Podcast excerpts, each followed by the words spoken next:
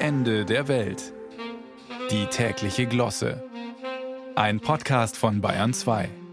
Sie haben es wirklich nicht leicht. Also nicht Sie persönlich, Sie sind gerade nicht gemeint, obwohl es natürlich vielleicht auch auf Sie zutrifft. Nichts für ungut.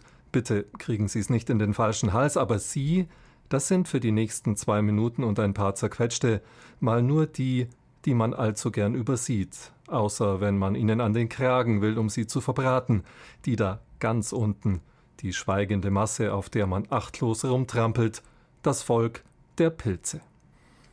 Nehmen wir mal einen der bescheidensten von ihnen, einen hirnlosen Einzeller, die Hefe.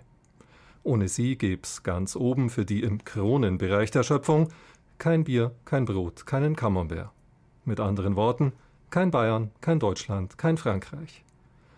Und ohne einen ihrer Verwandten vielleicht auch längst keine Bajuwaren mehr und keine Teutonen etc. pp.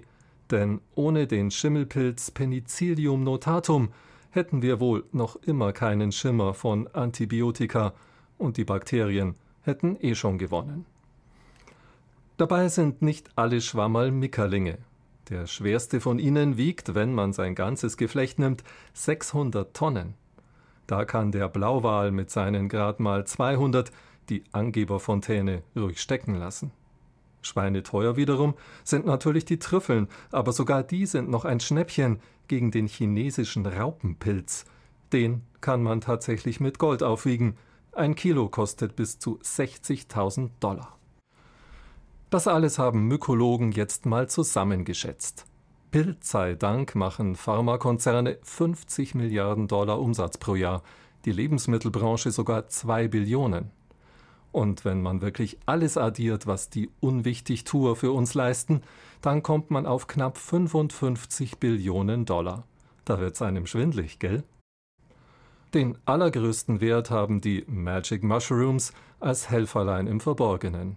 Ihre weit verzweigten Fädchen schmiegen sich an die Wurzeln der Bäume und unterstützen die bei der Nährstoffaufnahme. Was kriegen sie dafür zurück? Ein paar Kohlenhydrate und das meiste von dem Kohlendioxid, das die Bäume aus der Luft geholt haben. Das wir davor in die Luft geblasen haben, das speichern sie, unseren Dreck, damit wir sie uns wenigstens noch ein paar Jährchen von oben anschauen können. Denken wir mal dran, wenn wir uns den nächsten Steinpilz auf der Zunge zergehen lassen. Aber jetzt Schluss mit der Lobhudelei, denn die wär dem Pilz wohl wesensfremd. Da steht er drunter.